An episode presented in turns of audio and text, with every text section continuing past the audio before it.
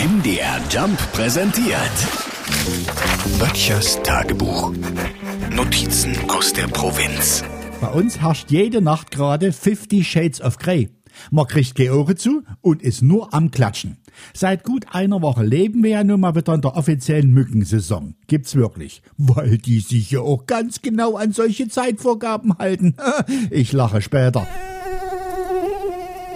Ich hab gesagt, ich lache später. Die machen mich wahnsinnig, die Viecher. Es nützt auch gar nicht, wenn man versucht, sie zu ignorieren. Wenn man im Halbschlaf das Summen hört, am besten gleich aufstehen. Nicht sich erst eine halbe Stunde selber ins Gesicht schlagen mit der Hoffnung, das Dreckvieh irgendwie zu erschlagen. Mal ehrlich, wie viele haben Sie durch diese Methode schon erwischt? Hm? Was? Naja, alles sinnlos. Raus aus dem Nest, drei Flaschen Mückenspray in die Bude gesprüht, danach die Gasmaske auf und wieder hinlegen.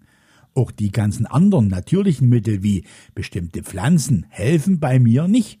Entweder die Evolution der Moskitos ist der Forschung da schon weit voraus oder es ist alles Humbug.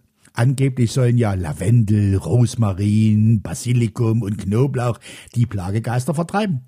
Auch bestimmte fleischfressende Pflanzen. Aber die will meine Frau nicht, obwohl ich ihr versichert habe, dass die keine 50 Kilo verputzen.